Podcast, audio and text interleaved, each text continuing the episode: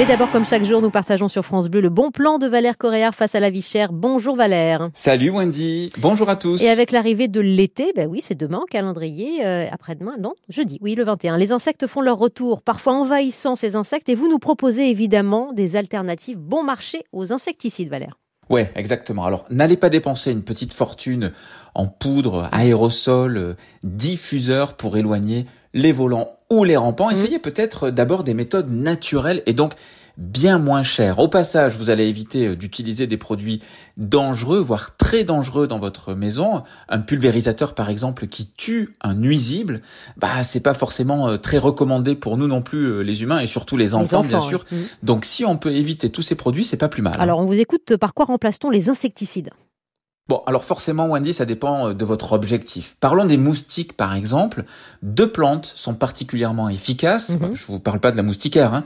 Mhm. C'est le géranium citronné et la menthe poivrée. Si vous mettez par exemple ces plantes devant vos fenêtres, eh bien, euh, vous allez euh, faire une petite barrière naturelle qui va être assez efficace. Absolument. Un autre geste très utile pour éloigner les moustiques, c'est d'éviter de laisser de l'eau stagner, par exemple sur votre balcon, votre terrasse, votre jardin, mhm. parce que c'est évidemment dans cette eau qui stagne, eh bien, qu'ils vont se reproduire. Et là, forcément, euh, il va y en avoir de plus en plus. Ça, c'est sûr. Vous nous aviez parlé aussi de la coccinelle, avec notamment une opération euh, dans la mairie de, de Caen qui en distribuait euh, aux habitants. La coccinelle qui est un allié face aux pucerons.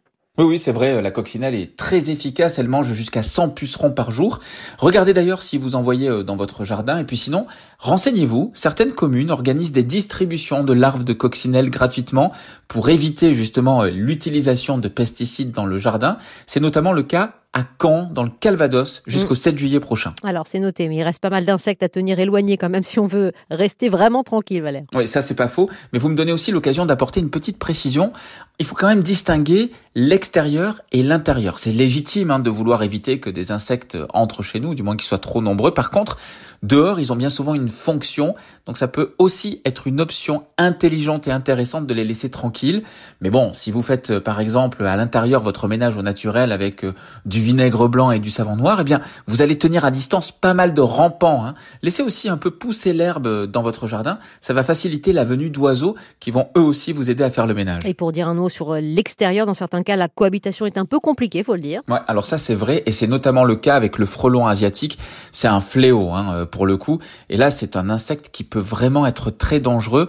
Donc je vous conseille une solution que j'ai testée d'ailleurs et qui est bien plus économique que les pièges vendus euh, en grande surface ou dans les magasins de bricolage bricolage dans une bouteille en plastique coupée en deux, vous mettez un tiers de bière brune, un tiers de vin blanc, non, vous les buvez pas, mhm. et puis un tiers de sirop de cassis, tout ça est bien sucré, ça va les attirer, et vous retournez la deuxième partie de la bouteille avec le goulot vers le bas, qui va se rapprocher donc euh, de votre potion, et là vous allez suspendre ces pièges avec un petit bout de fil de fer par exemple, et vous percez la bouteille sur plusieurs arbres du jardin, eh bien vous allez carrément éviter des nids de frelons asiatiques, et au passage l'intervention de professionnels, ce qui est absolument indispensable d'ailleurs si vous avez des nids de frelons asiatiques dans votre jardin. Absolument. Merci Valère. Cohabiter avec les insectes sans risquer les piqûres et sans utiliser de pesticides. Voilà le bon plan du jour. Vous retrouvez tout cela sur francebleu.fr. À demain Valère Coréard.